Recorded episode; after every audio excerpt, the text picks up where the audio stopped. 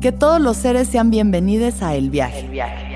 Soy Alexis de Anda, soy psiconauta, soy comediante, soy un ser en constante evolución y en mi podcast conoceremos las historias y reflexiones de varios personajes en el universo. El Viaje, una producción de Sonoro.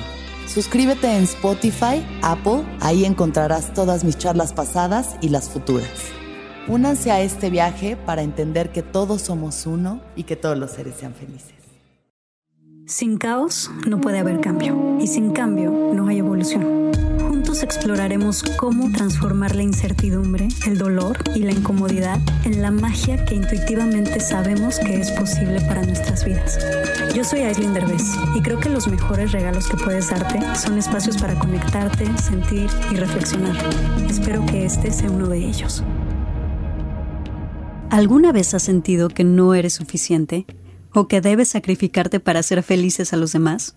Las invitadas de hoy son nada más y nada menos que Letty y Ashley de Se Regalan Dudas. Y este es un capítulo muy especial, porque Eri nos dio la idea de juntarnos y hablar de todo eso que normalmente la gente no platica por miedo o por pena. Quédate hasta el final porque este capítulo destapó demasiadas verdades. Hablamos de ¿por qué nos da tanto miedo abrirnos al amor otra vez? ¿Qué es lo que odiamos y nos cuesta aceptar de nosotras mismas? ¿Y cómo hemos trabajado en integrarlo? ¿Cómo empezar a amar y aceptar el cuerpo en el que estamos? ¿Qué hemos sacrificado de nosotras mismas para complacer a otros? ¿Cuál ha sido el tema que recientemente hemos trabajado en terapia? ¿Y qué riesgos sí vale la pena tomar? Hablamos de eso y muchísimas otras cosas más. Así que espero que disfrutes este capítulo, porque aunque estábamos un poco nerviosas al principio, nos abrimos como pocas veces. Oigan, pues estoy demasiado, demasiado emocionada porque tengo dos invitadas eh, que admiro muchísimo, que de hecho han sido una gran inspiración para mí en esta inmersión al mundo del podcast. Eh, yo las escuchaba desde antes y las admiro demasiado por todo lo que han logrado. Ellas son Letty y Ashley de Se Regalan Dudas. Estamos haciendo un crossover por primera vez y creo que pues tenemos demasiado en común, chavas. Demasiado. demasiado. Y creo que nos interesan los mismos temas. Y precisamente hoy vamos a hablar de uno de mis temas favoritos de la vida. Creo que es el tema que rige mi vida y tal vez el de las tres, que es pues el conocimiento de una misma y cómo se logra y por todo lo que hemos pasado. Y creo que va a ser un capítulo sumamente interesante donde vamos a hablar precisamente de lo difícil que es realmente llegar a ese autoconocimiento. Y creo que pues échense el clavado con nosotros, les va a fascinar, les va a encantar. ¿Cómo ha sido también para ti este proceso de, de conocerte e integrar todas las partes de quién eres? Ay, pues, ¿por dónde empiezo? Definitivamente ha sido el tema de mi vida, el tema más importante de mi vida. Para mí es eh, la prioridad número uno en mi vida también. Siento que sin eso no hay vida, casi casi. Tuve como una infancia que no recuerdo. Tengo completamente borrada mi infancia. No sé si porque fue aburrida o porque pasaron cosas fuertes que no me permiten acordarme. Tengo muy pocas memorias y luego tengo una adolescencia en donde sí estaba yo completamente perdida y donde sí llegó un despertar muy fuerte en cierto momento que me mudé de casa de mi mamá a casa de mi papá y ahí como que me di cuenta de repente que la vida era muy diferente a lo que yo pensaba. De cierta manera me di cuenta que la vida era más fácil de lo que yo pensaba, ¿no? Como que sí me di cuenta que en casa de mi mamá yo sentía que el mundo era terrible, todo me daba miedo, todo era angustiante, todo era difícil y de repente como que me voy al otro lado, vivo con mi papá, que mi papá es como un poco más relajado, es como un poco menos eh, invasivo, como que me dejaba hacer casi que yo lo que quisiera y llegó este momento donde digo, wow, o sea, la vida sí se disfruta, la vida sí tiene cosas más divertidas, la vida como que no es tan seria, puedes divertirte, salir, jugar, hacer cosas. Y hasta ese momento siento que empecé a darme el permiso de jugar. Luego me tuve que ir a vivir a Nueva York con mi papá, entonces ahí como que empecé una búsqueda muy intensa, que ahí fue como me metí a todas las corrientes filosóficas, religiones. Eh, ¿Qué buscabas, sabes? ¿O nomás estudiabas Buscaba, Yo estaba segura que alguien tenía que tener la razón. O sea, yo decía, debe de haber algo que sí me diga la verdad de qué se trata la vida, de quién soy, de para qué estoy aquí, de por qué vivo y de dónde está Dios y de cuál de todos los dioses de todo el mundo es el correcto. Y entonces yo decía, yo me voy a dar a la tarea de encontrar la verdad. Mm. ¿Qué camino seguir? Que exacto, ¿qué camino seguir? Pero entonces fue un camino muy enfocado afuera, ¿no? Muy enfocado a tengo que buscar afuera para encontrar la verdad del mundo y la realidad y el verdadero Dios y el verdadero todo, quién tiene la razón. Y mm. entonces me puse a buscar muchísimo afuera. Fue maravilloso, fue divertidísimo. Me metí desde clases de meditación hasta a un grupo cristiano, hasta cienciología, hasta, ya sabes. O sea, de que todo, explorando todo. Cábala, o sea, todo lo que te vas a imaginar. Y entonces yo decía, mi única regla es que no me convierta en fanática. Esa es mi regla. O sea, si yo empiezo a sentir que me vuelvo medio fan de algo, bye, ¿no? Y si empiezo a ver que la gente se pone muy intensa tratando de fanatizarme a mí, bye. Entonces era como siempre mi regla de no le creas nada a nadie, nada más absorbe todo lo que sí funciona, porque yo me daba cuenta que todos tenían herramientas padrísimas, increíbles, todos, ¿eh? Que eso es cierto. Cualquier religión, cualquier ideología, cualquier método, todos tenían herramientas bien bonitas y valiosas que sí funcionaban. El problema era que se fanatizaban con ellas, ¿no? Y decían, esta es la única verdad y las demás no. Y pues no se trata de eso. Entonces fui como construyendo mi propia colección de creencias, de verdades, de todo. Y me di cuenta que lo más valioso pues era que todo te llevaba hacia adentro. Me creía yo muy sabia, yo sentía que ya mis chicharrones truenan porque sé de todo un poco, pero no aplicaba nada. Y yo decía, todo en teoría, todo acá arriba en la nubecita. De que te recito el método, pero no hago el método. 100%. Entonces yo decía, ¿por qué será que sé tanto y me creo tanto de que sé muchas cosas? Pero a la mera hora, cuando llega el putazo, perdón por la palabra, es ¿por qué no sé aplicar lo que sé? ¿Dónde está el eslabón perdido? ¿Por qué no estoy sabiendo aplicar lo que aprendo? ¿dónde está esta parte de la incongruencia? Porque había cierta incongruencia en eso. Y yo me daba cuenta que era algo bueno, ¿no? Yo decía, no estoy pudiendo aplicar lo que sé, ¿qué está pasando? Y ahí es donde me meto a terapia. El problema es que yo nunca había ido a terapia. Ok. ¿Qué edad es esto más o menos en tu vida? Es como por ahí de los 25. Ah, igual que yo, 26. Y ahí es donde me doy cuenta, entro a terapia y cuando entro a terapia pues entró una terapia cero espiritual, o sea, entró una terapia súper terrenal, creo que era freudiana o gestalt o algo así como combinado. Sí, de que aterrizado, de que esto eres tú y es lo que te ha pasado. Así de irte a tu infancia, echarte un clavado a tu infancia del pasado, a todo. Y ahí es donde me caen millones de veintes que dije, claro, o sea, por supuesto que nunca voy a poder aplicar nada de talleres y cursos y libros que leo, porque si no te vas realmente a conocerte a ti, y a irte para atrás y es como si fueras una computadora que solo tiene cierta cantidad de memoria y de capacidad. Y el problema es nuestra capacidad se llenó de los 0 a los 12 años. Si tú no revisas tus primeros 12 años y entiendes quién eres a partir de eso, o sea, valiste madres. Todo lo demás, Todo lo demás nada más es, es como si le echaras cosas encima. No, son actividades. O sea, haces, lees un libro, pero no lo puedes aplicar. Vas a un taller, pero no lo puedes aplicar. Exacto. Tienes una relación, pero no sabes por qué no está. O sea, si no te regresas, es imposible integrar o morfar eso. 100% y sigues repitiendo los mismos patrones de tu infancia una tras otra. Y por eso todo el mundo dice, es que no puedo cambiar, es que por qué se me repiten las cosas. Y es precisamente por eso. O sea, la única manera de realmente poder hacer un un cambio es si revisas esos primeros años de cómo se constituyó esta computadora, de qué se llenó, de cuál es la información. Cuando te das cuenta y cuando revisas, puedes entonces como que entender el panorama y hacer cambios más reales. No sé si les ha pasado. Quiero, no, yo quiero hacerles una pregunta de este descubrimiento que, lo tuvimos más o menos, o de que empieces a trabajar en ti misma, que es más o menos la misma edad que nosotros, yo empecé a ir a terapia un poco más chica, ¿qué fue lo que han sentido que ha sido lo más difícil a lo mejor de integrar o de aceptar y qué descubrieron en esto. O sea, porque siento que cuando empiezas a ir a terapia encuentras lo malo, que es no me gusta tal, tal cosa de mí, pero también encuentras lo bueno, ¿no? Como que dices, wow, no me había dado cuenta que la razón por la que conecto tanto es la empatía que siento por los demás. O sea, como que a veces creemos que vas a terapia y todo es, tienes que superar a tu mamá, tienes que superar a tu papá. Y es como, totalmente. también hay un océano de cosas que encuentras ahí que son de que, ¿Cómo? Soy yo y no me había dado cuenta que soy esta persona. Empieza. O sea, me parece interesantísimo porque el ego se forma a partir de todo eso que te duele, que te lastimó, que fue difícil y entonces vas formando mecanismos de defensa que te protegen contra el mundo y que además hacen que seas un chingón contra el mundo a pesar de las adversidades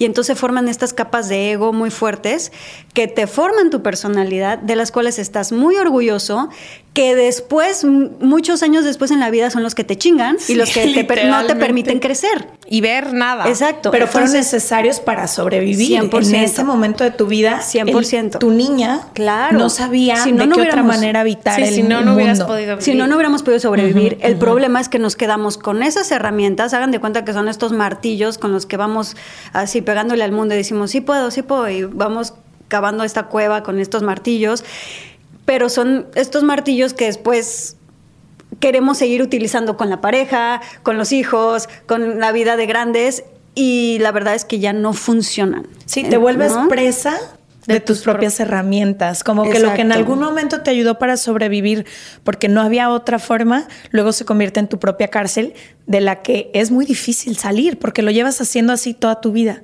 Totalmente. Y entonces eh, lo que dices, que fue lo más difícil, darme cuenta que esas herramientas de las cuales yo estaba tan orgullosa y me sentía tan chingona, porque yo soy súper fuerte, porque yo soy súper empática y súper resiliente y súper no sé qué, súper entregada y súper todo, me empecé a dar cuenta que esas eran las que me estaban ahora fregando la vida y no me estaban permitiendo crecer. Y darme cuenta que era otra vez borrón y cuenta nueva, de todo lo que te sirvió en un momento, hoy ya no te sirve y tienes que otra vez romper con eso y dejar de utilizarlo y romper patrones y darte cuenta que no sabes nada otra vez y que nada te hace sentido y que tocas fondo y que dices...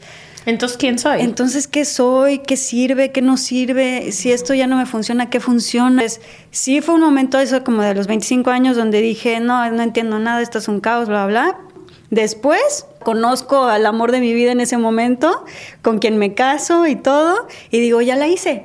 Ya se arregló todo, fui a terapia, estoy perfecta, ya no me tengo que preocupar de nada porque ya entendí la vida, ya sé todo, ya formé, estoy formando esa familia que siempre quise, aquí me quedo, aquí le echo ganas, aquí me entrego al 100%, aquí doy todo, me sacrifico de todo por esta situación, me sacrifico por mi familia, etcétera y de repente otra vez la vida llega y te da unos te sacude y te dice, pues fíjate que no, mi reina. Y te dice, pues así tampoco es, ahí tampoco es, y toca romper todo aquello que vienes cargando de tu linaje, de ancestros, de todas las mujeres que, creyeron que sacrificarse por la familia era lo correcto, bla, bla, bla. Yo pensé que a mí me tocaba, pues como mis papás no funcionaron, mi abuela tampoco funcionaba con la pareja, yo dije, pues me toca romper ese patrón. Yo voy, a, ser la salvadora que se va a casar y va a casarse hasta viejita y ahí va a quedar. 60 años casada. sí, toda mi vida y yo les voy a demostrar que sí se puede y así.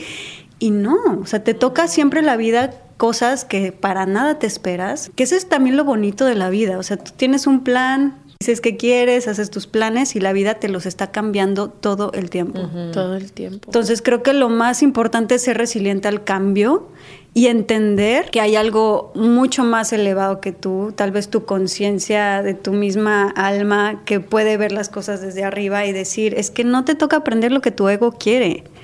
No te toca, te toca aprender lo que realmente te va a hacer crecer como alma.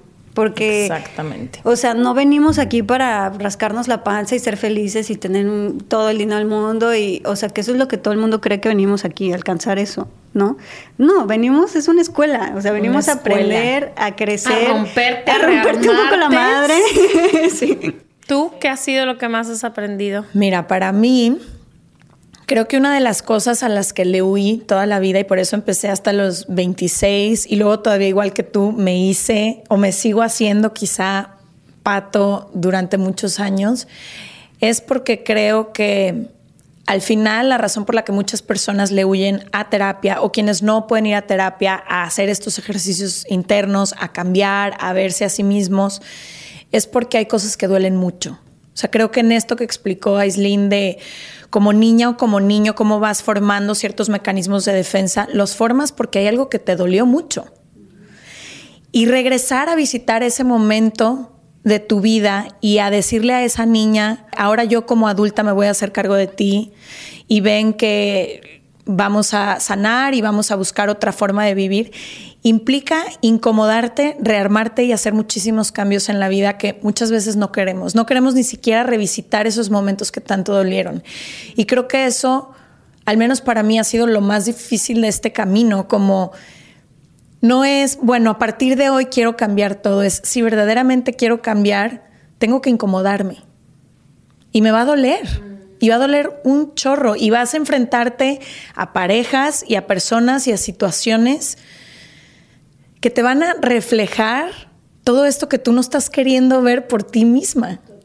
Todas las maneras en las que te mm, autosaboteas. Porque a mí me pasó que empecé este camino que mi ego siempre iba hasta adelante, pero luego me di cuenta que también creé un ego espiritual, que me contaba una cierta historia que más me atrapaba como en la misma situación. Entonces, también romperme desde ahí y, y aceptar todas esas partes de mí que me cuesta tanto trabajo aceptar.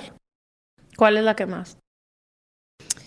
Uf, hay un chorro, pero creo que, y esto es de dos semanas para acá, tú que me conoces al 100, es literal mi trabajo más reciente, pero me he dado cuenta que yo hay una parte completa de mí, completa, que toda la vida he sacrificado porque la considero así la parte débil de Leti.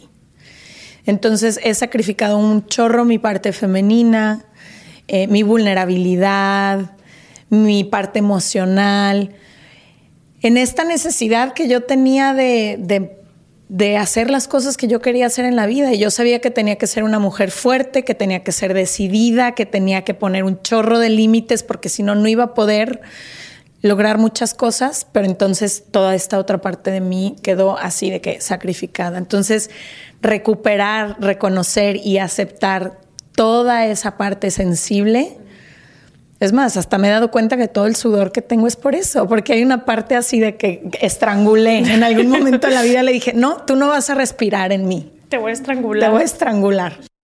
Em, para mí yo creo que ha sido el aprender que esta es la persona que soy y que no hay, por un lado, nada que pueda hacer para cambiarlo. O sea, puedo trabajar, puedo, pero mi esencia es mía. Este es el cuerpo en el que me tocó venir respetar esto y por otro lado entender que no hay nada mal conmigo. Porque como... Como dejar de juzgarte. No nomás dejar de juzgarme, pero como, no sé, me hubiera gustado a lo mejor tener el trabajo de Brené Brown más chica para entender que es shame, ¿no? Y decir es vergüenza lo que estoy sintiendo, pero lo que más trabajo me ha costado en terapia ha sido entender que todo lo que yo quiero o todo lo que yo siento mucho está basado en esa vergüenza y que realmente no hay nada que cambiar, que realmente no tengo que cargar con toda mi familia arriba de mis brazos, que no tengo que tener que cambiar mi cuerpo todo el día, o sea, como que también el decir, o sea, ya ríndete, esta es la persona que eres. Aceptar. Aceptarte, ríndete, deja de estar todo el tiempo buscando, ok, bueno, entonces empecemos por el cuerpo, me meto un training, me hago esto, hago la tal dieta, pero también, pero ¿por qué tengo que ser tan emocional? A ver, vamos entonces a hacer, o sea, es como, este es quien eres, así te tocó, esta es la persona que eres, y rendirme como ante la imagen mía, o sea, ante la real yo, ha sido muy difícil. Y sobre todo mm. porque me he dado cuenta que, como tú dices, muchas de las cosas que yo cargué conmigo y que me hicieron quien soy y me llevaron a donde fue, ya no me estaban sirviendo. Y que a lo mejor no soy tan buena onda como digo, y a lo mejor soy más penosa de lo que creo, y a lo mejor eh, hay ciertas cosas donde no pongo límites por buena gente, pero me encantaría poner un límite. Entonces, no sé cómo eso, rendirme ante quien realmente soy y lo que realmente quiero hacer. Entonces. Pero no es cabrón eso. Siento que todas las personas se pueden identificar en cómo hemos ido tallando una escultura de nosotras en este intento por quizá habitar este mundo o ser aceptadas o ser bien recibidas. Y lo que las tres al final del día estamos diciendo es, nos sacrificamos a nosotras mismas en este, en este intento por, lograr ser esa escultura que alguien más iba a aceptar. Y esto es mucho del trabajo también que dice Brené Brown. ¿Cuántas partes de ti crees que están mal, las escondes, las sacrificas y a veces quizás ahí está tu más grande magia. Y pones todo tu esfuerzo por callar o por esconderlas. Es que sí, o sea, yo creo que ahí está el meollo de todo el asunto y que creo que aquí hasta incluso las tres a estas alturas, pasando lo que hemos pasado, a pesar de que vamos a terapia y todo, sí o no, las tres seguimos tratando de esconder lo que nos da vergüenza de nosotras mismas. Entonces creo que es importante también empezar a normalizarlo, empezar a decir que todos tenemos partes que nos avergüenzan, que nos chocan o sea, podemos hacer el ejercicio si quieren. Sí, hay que hacerlo. Pero estaría padre, porque también creo que toda la gente que nos está escuchando tienen tantas cosas que les chocan de ellos mismos, que les avergüenzan, que quieren tapar a todo lo que da, a toda costa, de que nadie se dé cuenta, de que su pareja no se dé cuenta. Y digo, siempre la pareja es el primero que termina pagando las consecuencias. Y la familia y los más cercanos y a la gente que más amamos. Pero siempre lo estamos tapando ante la sociedad. Nunca en la vida nos atreveríamos a mostrar en redes sociales esas cosas que nos avergüenzan tanto. A mí, por ejemplo, sí tengo una parte que ahorita, de hecho, es algo con lo que estoy lidiando en terapia, porque me divorcié hace como año y medio, eh, y pues volverte a abrir al amor está mm, cabrón. Después de haber vivido ese, pues decepción, desilusión tan fuerte de que todo tu, tus expectativas se fueron al piso. Con el corazón roto. Con el corazón completamente destrozado, como que claro que te quedas con unos traumas muy fuertes, ¿no? Como de Grinch del amor, que dices, ya no creo en nada. Y ni siquiera existe. Nada así, nada funciona, todo es una mentira, casi, casi. Y es como volver a abrirte a esto, ¿no? Y por ejemplo, lo que iba a decir es que sí hay partes mías que definitivamente quiero ocultar, me avergüenzan, etcétera. O sea, yo yo soy como muy retraída, soy muy introvertida, tengo a veces la energía súper bajita, soy súper poco sociable muchas veces y no es que sea así todo el tiempo, pero es una parte de mí que es 100% rechazo. O sea, me encanta la gente extrovertida, divertida, chistosa y, yo siento que yo no logro ser así. Muy extrovertida. Claro, entonces imagínate, mi mamá era alfa, así loud, súper, gritaba para todo, era como mujer súper empoderada, así como súper ruda. Y yo, me, yo ante ella me hice así ratoncito, ¿no? Y luego mi papá, pues, saben la figura que era. Entonces yo también así me sentía como ratoncito. Entonces yo en lugar como de, de ser como ellos, me volví como el opuesto, ¿no? Como de...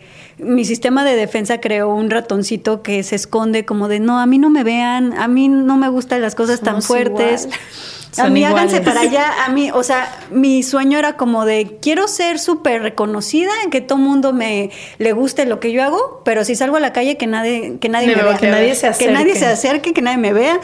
Y pues me tocó vivir al revés. Amay Natural es una compañía que hice con una de mis mejores amigas, Mariana Burelli. En Amay Natural creamos productos 100% naturales y sustentables como shampoo, acondicionador y crema. Todo en barra. También tenemos otros productos deliciosos como nuestra línea para bebés.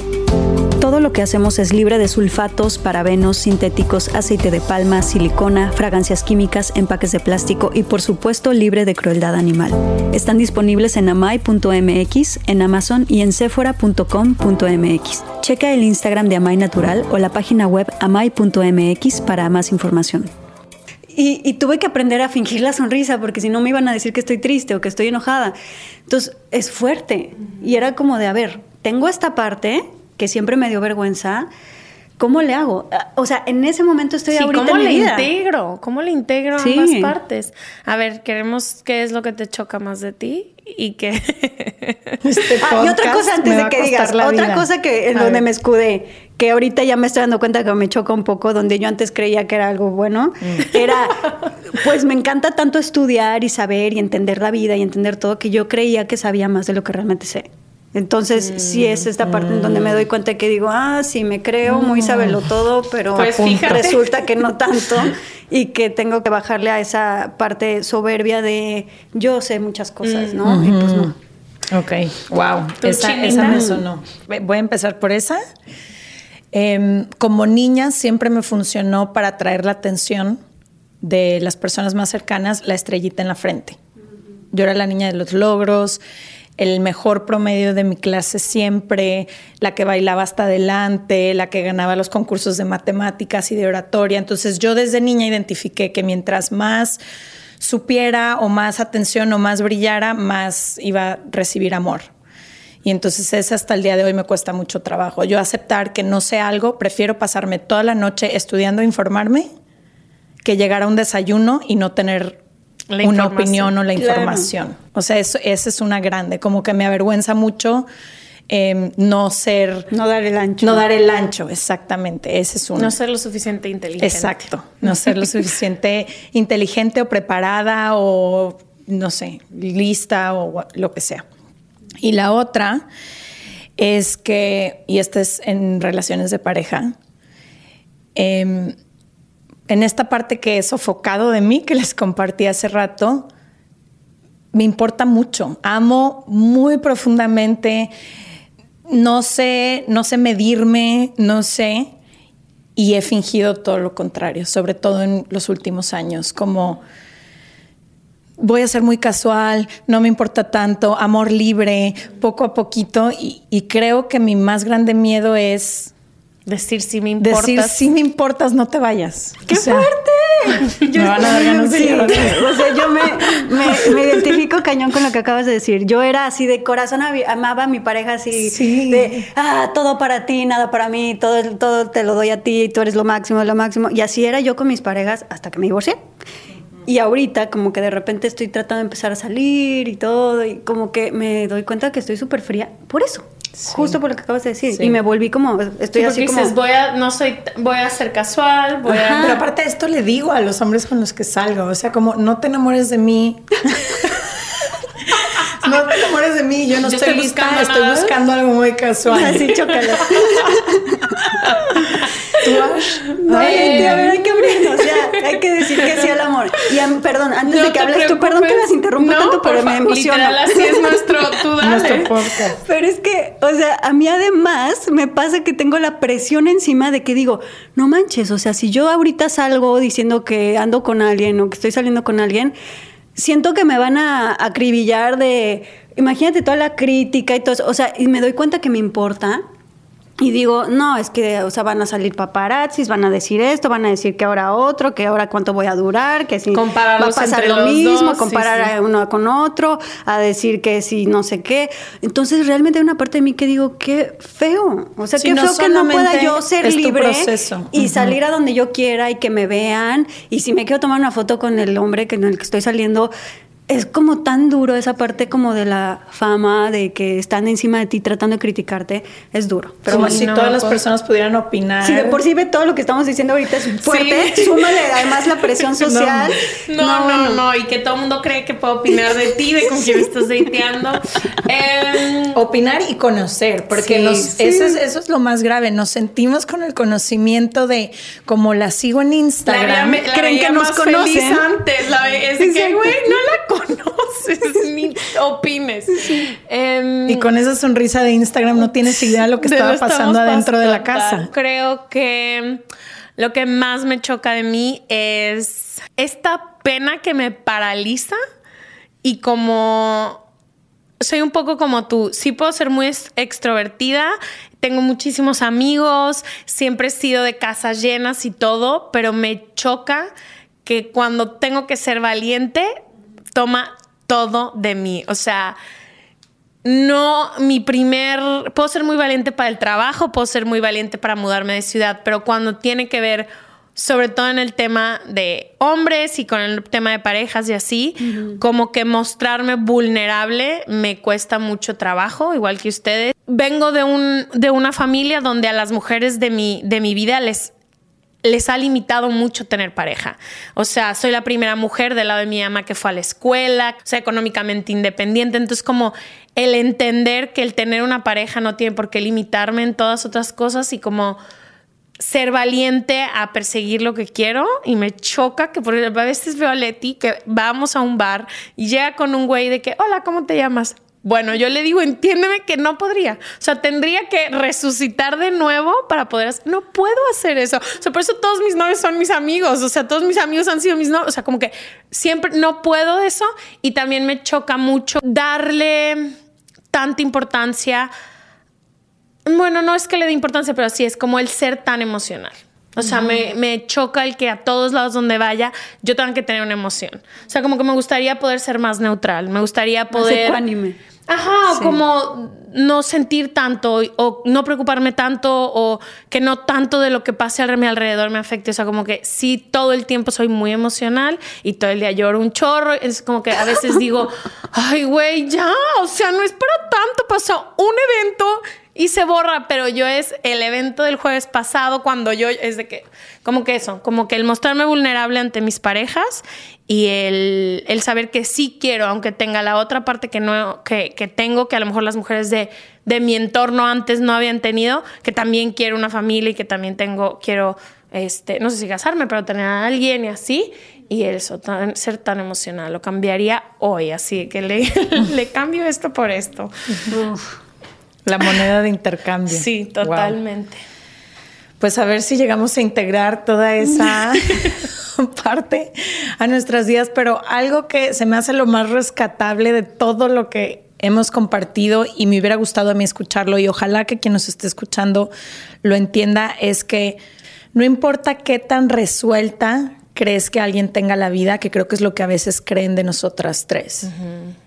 Como, ¿qué hago? Porque tú que lo tienes, es como, ojalá en este ejercicio de vulnerabilidad se den cuenta que, como decía Aislinn, esto es un proceso cíclico. Hemos regresado, hemos ido, aprendes una cosa de ti, avanzas, retrocedes, así es un poco la vida.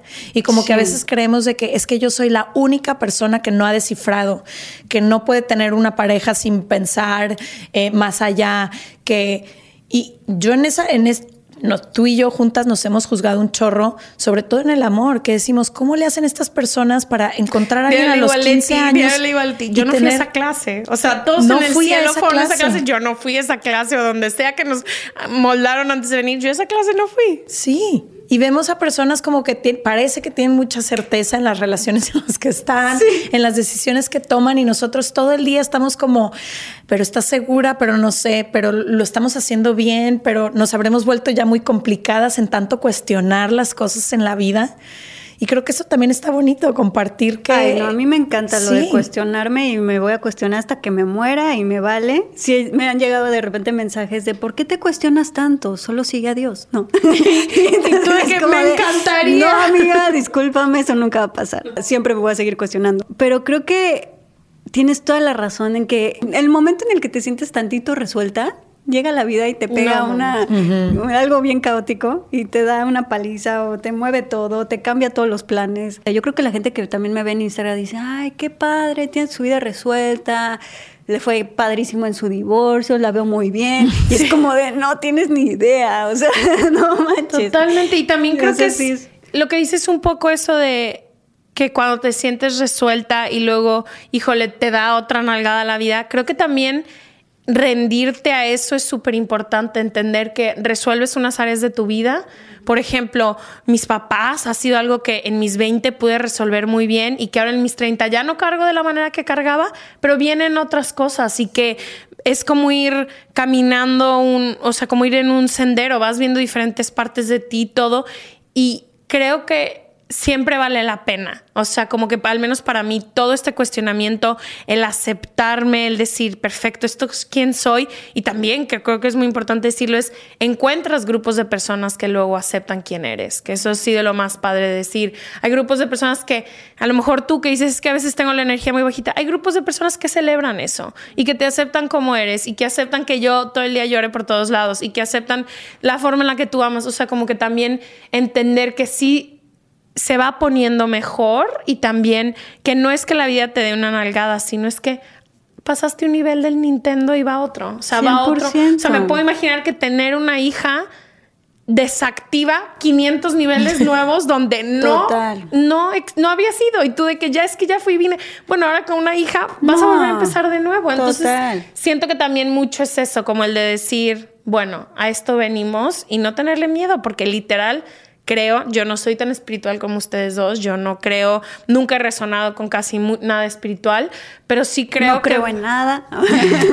pues sí creo, pero pues mucho en la ciencia y en que nos vamos a morir y no nos va a pasar nada, o sea, ya nos vamos a ir y no y no sigue nada después. No, pues a lo mejor unas reencarnaciones, pero no creo mucho, o sea, creo realmente en que venimos a la Tierra a tener una, una experiencia terrenal y que no nos toca ahorita preocuparnos por quién es el Dios, cómo se separa ah, nuestra qué importante.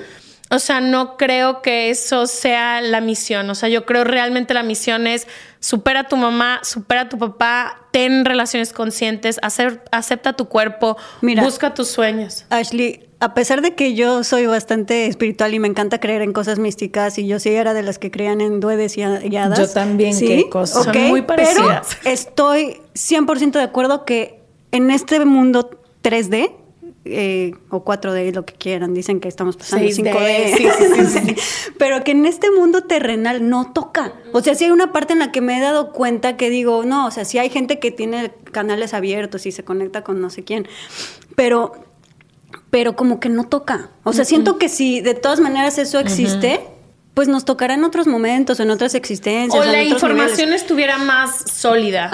Para mí sería eso, como que. Pero yo sí siento que la gente que está demasiado clavada en la parte espiritual, allá arriba, no resuelve nada acá abajo y luego son los que están más torcidos y luego son los que les va peor porque no saben cómo aterrizarse porque es como de amigo, veniste a la tierra por algo. No, y también hay que resolver lo que está acá abajo. Hay ciertas cosas que crees que luego no tienes acceso tú, pero otras personas sí, ¿no? Como que dices, eh, ay, bueno, este, estas personas que Dios les habla y todo, y a mí no. O sea, eso fue lo que me pasó todavía en la escuela. ¿Cómo? A todo mundo en esta iglesia le está hablando Dios.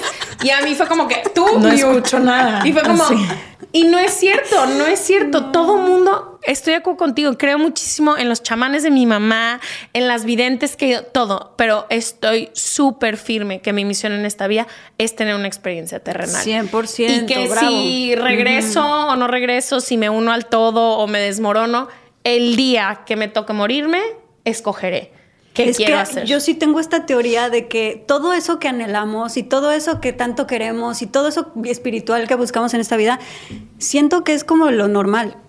Y más bien venimos a este mundo a no eso. Exacto. ¿Sí me explico? Sí, como que de other way around. Y que estamos como que a fuerza y a huevo queremos eso que es como de no, amigo. O sea, eso te pasa cuando te mueres o antes de venir y así como que estás en ese mundito perfecto donde casi, casi que esa sería mi teoría, de que eso es más como lo normal para tu alma. Y más bien es como de vienes aquí justamente a no volarte con esas cosas, sino a trabajar duro en lo que toca en esta Cuando quieras, márcame. Sí.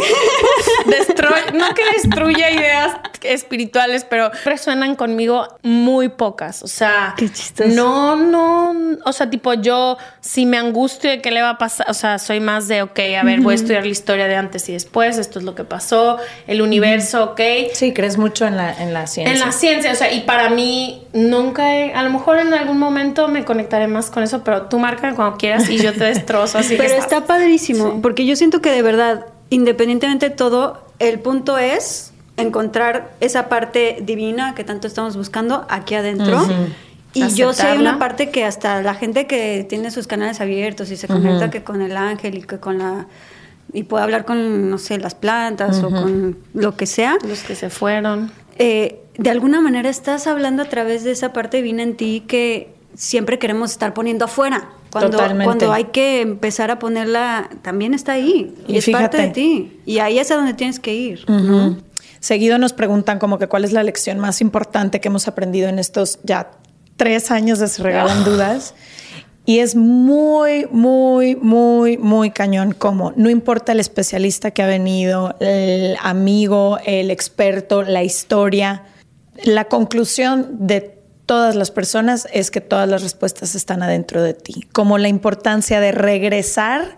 Y creo que es lo que nos pasó durante muchos años, tú lo dijiste, sé que Ash lo vivió, yo lo viví, vivíamos hacia afuera, buscando las respuestas afuera, alguien aconseje, que un libro me resuelva, no sé qué hacer. Si verdad absoluta, o sea, alguien me va a decir díganme, Dios, díganme por dónde. Y creo que eso ha sido lo más importante de, por lo menos de mi camino, como Lo de afuera era distracción, era ruido, te estaban adoctrinando, estabas escuchando, viviendo a través de la vida de alguien más. Pero si verdaderamente quieres vivir tu camino y tu historia, que va a ser única y que sobre todo resuene en congruencia contigo, tienes que regresar a ti, escucharte, qué estás sintiendo, qué estás pensando, qué estás hablando, qué, estás viviendo. Y lo último que me gustaría preguntarle a las dos, que me parece muy importante, em, en todo esto que hemos estado hablando, ¿no? De aceptarte, de regresar a ti, de los mensajes que al final compartimos con, con Eric, que es donde estamos las tres. Me gustaría saber qué le aconsejan a las personas que quizá no han ido nunca a terapia o que no tienen el privilegio, porque sé que terapia de pronto es un privilegio, o que no han empezado a hacer este clavado interno, pero que resuenan de una u otra manera porque escuchan Se Regalan Dudas, porque escuchan la magia del caos, porque están buscando alguna respuesta. Eh, yo nomás les quiero contar rápido, hace un par de años fui a un curso de Gaby Huerta, una coach que quiero mucho, y era de puras mujeres, para mujeres. Y al principio nos hacía unas preguntas sobre nosotras mismas. Y nos dijo, les voy a dar entre 5 o 10 minutos, son nada más 10 preguntas y se trata de ustedes mismas, ¿no? ¿Cuánto tiempo te puede tomar algo que se trata de ti? si es a quien mejor conoces o en la piel que has vivido 29 años de tu vida. Y entonces empezó el ejercicio, pasan 5 minutos, pasan 10, pasan 15 y Gaby empieza de que, oigan, ya terminaron 20, 30. No es broma que 35 minutos después había quienes no habíamos podido terminar estas preguntas. Y en ese momento caí en cuenta de lo poco que me conozco. Porque si a mí me haces las preguntas que quieras de mi serie de televisión favorita, en cinco minutos te sé contestar. O si me las hacen de ti, o si... Y en este momento fue como un, escribí aquí unas de las que me acordé, pero ahí les va. Las preguntas eran, por ejemplo, ¿cuál es tu mayor vulnerabilidad? ¿Qué creencia familiar te ha condicionado para armar tu proyecto de vida? ¿Qué sueños has postergado por invalidación externa? ¿Quién es la persona más tóxica en tu vida? Uf. ¿Y qué etiqueta emocional sigue estando vigente desde que eras niña hasta hoy? Parecerían preguntas que pues, si te conoces puedes contestar y ahí estuvimos atoradas minutos. Entonces yo lo que quiero compartir a quienes nos escuchan es, es un proceso difícil y lo hemos compartido aquí, pero los regalos que hay cuando te atreves a cruzar esa parte y a verdaderamente conocerte y conocer, me encanta el nombre de tu proyecto porque es un caos, a veces lo que hay adentro, pero también en esa combinación de luz y sombra es donde está nuestra magia. Entonces, para mí, yo lo que le diría a todas estas personas es, no tengas miedo, pero todo empieza por escucharte y por conocerte. Y a partir de ahí, con esa información es que tienes el poder verdaderamente de apoderarte de tu vida y de empezar tu propio camino y no el de alguien más. Y y bueno, yo añadiría a justo todo lo que estás diciendo, porque la gente va a decir, ok, empiezo por escucharme a mí, pero ¿cómo me veo a mí misma? Porque estamos hechos con ojos que ven mm. para afuera y no vemos para adentro. O sea, nada más nos vemos frente a un espejo y el espejo ni es tan real. Entonces es, sí estamos condicionados y hechos hasta fisiológicamente para no vernos, ¿no? Pero entonces, ¿qué es lo que nos hace ver? Nos vemos a través de los demás nos vemos a través de todo lo que vemos. Entonces es como la ley del espejo que a mí me parece de las leyes más importantes del mundo, que es todo lo que ves afuera está reflejando algo de ti y sirve para que tú te veas a ti. Y por eso no hay una verdad absoluta, por eso no hay algo que sea real absolutamente, porque todo lo vemos a través del filtro eh, de nuestra propia realidad, de acuerdo a cómo crecimos y de acuerdo al, al, ego que formamos y de acuerdo a muchas cosas. Entonces, nuestras realidades siempre van a ser completamente distintas, por eso no hay una sola verdad. Entonces, creo que aquí lo más importante de cómo aprender a verte es aprender a verte a través de los espejos de allá afuera y entender que todo lo de afuera me está reflejando algo que tiene que ver conmigo y tomar siempre responsabilidad de eso. ¿Y cómo tomas esa responsabilidad? Cuando te sales de la victimización. O sea, cuando te dejas de victimizar por las cosas que están sucediendo, todo lo que te haga sentir algo fuerte es algo que hay que resolver tú adentro contigo. Siempre. O sea, todo lo que te haga sentir una emoción dura de tristeza, de angustia, de, de sufrimiento, de enojo, de desesperación. O sea, cualquier cosa que te genere una emoción te está mostrando un espejo donde tienes que voltearte a ver a ti y decir, ¿esto qué tiene que ver conmigo? ¿Esto dónde lo he visto yo antes? ¿Esto a qué me está recordando de mi infancia que no estoy pudiendo yo aguantar esto? En lugar de seguir culpando que el de afuera es el que tiene la culpa, que la otra persona es la que porque me gritó. O sea, en realidad tendríamos que tener la capacidad de que si agarras y te paras en el tráfico y alguien te choca y llega a la ventana y te empieza a gritar, que digas, ah, mira, una persona está gritando, me está gritando aquí, este, ok, y te quedas así y dices, ok, amigo, ya acabaste de gritar, chingón, bueno, bye. O en qué te ayudo. O tendríamos que tener esa ecuanimidad y esa, esa separación de darnos cuenta de decir, es una persona que grita, punto pero estamos tan metidos en nuestro ego y en nuestros rollos que es, ah, me está gritando y entonces te pones a su nivel y le gritas de, y te llenas de odio y entonces le pegas y, y reacciona. Tenemos que darnos cuenta que todo lo que está alrededor nos está reflejando algo que hay que trabajar, ¿no? Y eso pasa sobre todo con las parejas, con los hijos, con los papás y hermanos. Esa pareja, aunque parece que es completamente diferente a ti y que casi muchas veces está hasta tu opuesto, no es cierto porque todo el mundo me dice, ay, sí, ¿cómo es eso de que lo que te choca te checas y justo lo que me choca a mi pareja es todo lo que yo no hago, ¿no? No, es todo lo que has tapado y que primero muerto antes de que se te note que haces, pero que sí haces. y, que quizá no haces hacia otro nivel, pero quizá lo haces hacia adentro. Exacto. Porque como te trata el otro es un reflejo de cómo te tratas tú a ti mismo.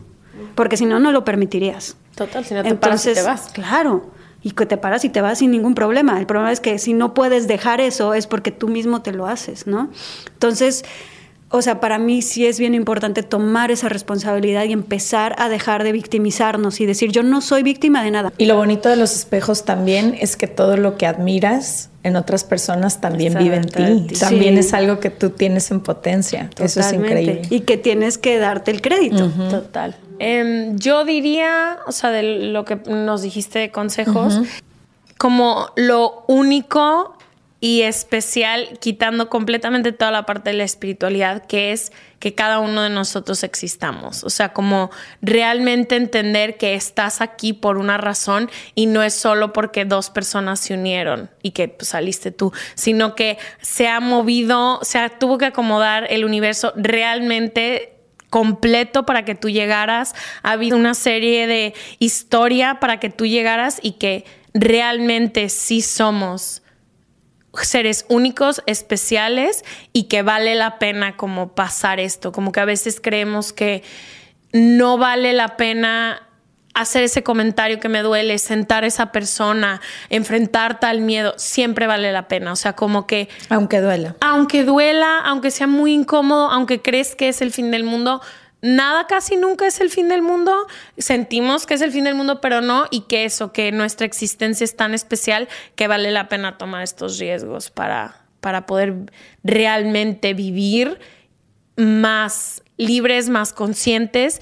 Y otra cosa es que no estás solo, cuando crees que solo tú eres el que sufre, cuando eres el que tú eres el único que a lo mejor les pasan ciertas cosas o que te sientes que fuiste el malo de la película, o sea, no estás solo, son millones de personas con los que puedes conectar y millones de personas que ahora es mucho más fácil, pero que no estás solo, que siempre hay alguien cercano a ti, más cerca de lo que queremos, que puede acompañarte y que estás como lleno de guías, llena de gente que viene, que nomás hay que, como tú dices, prestar atención muy bien a los espejos y abrir tus ojos de quiénes son los que te acompañan. Totalmente. Ay, no entiendo cómo no nos conocíamos. Nos podríamos quedar 17 horas hablando.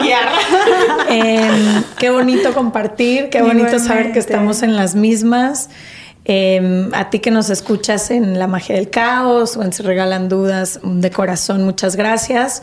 Estamos en esta juntas y juntos porque no termina. Exacto, juntes. Gracias, gracias a Eri por juntarnos. Gracias. Gracias, Eri. Ojalá que hayas disfrutado este episodio. Y recuerda que en nuestra página web, lamagia-delcaos.com, puedes encontrar mucha más información de estos temas y de nuestros invitados. Tenemos blog, tienda en línea y material exclusivo para los que se suscriban. Síguenos en todas las redes sociales como arroba la magia del caos. Gracias por darte este espacio con nosotros.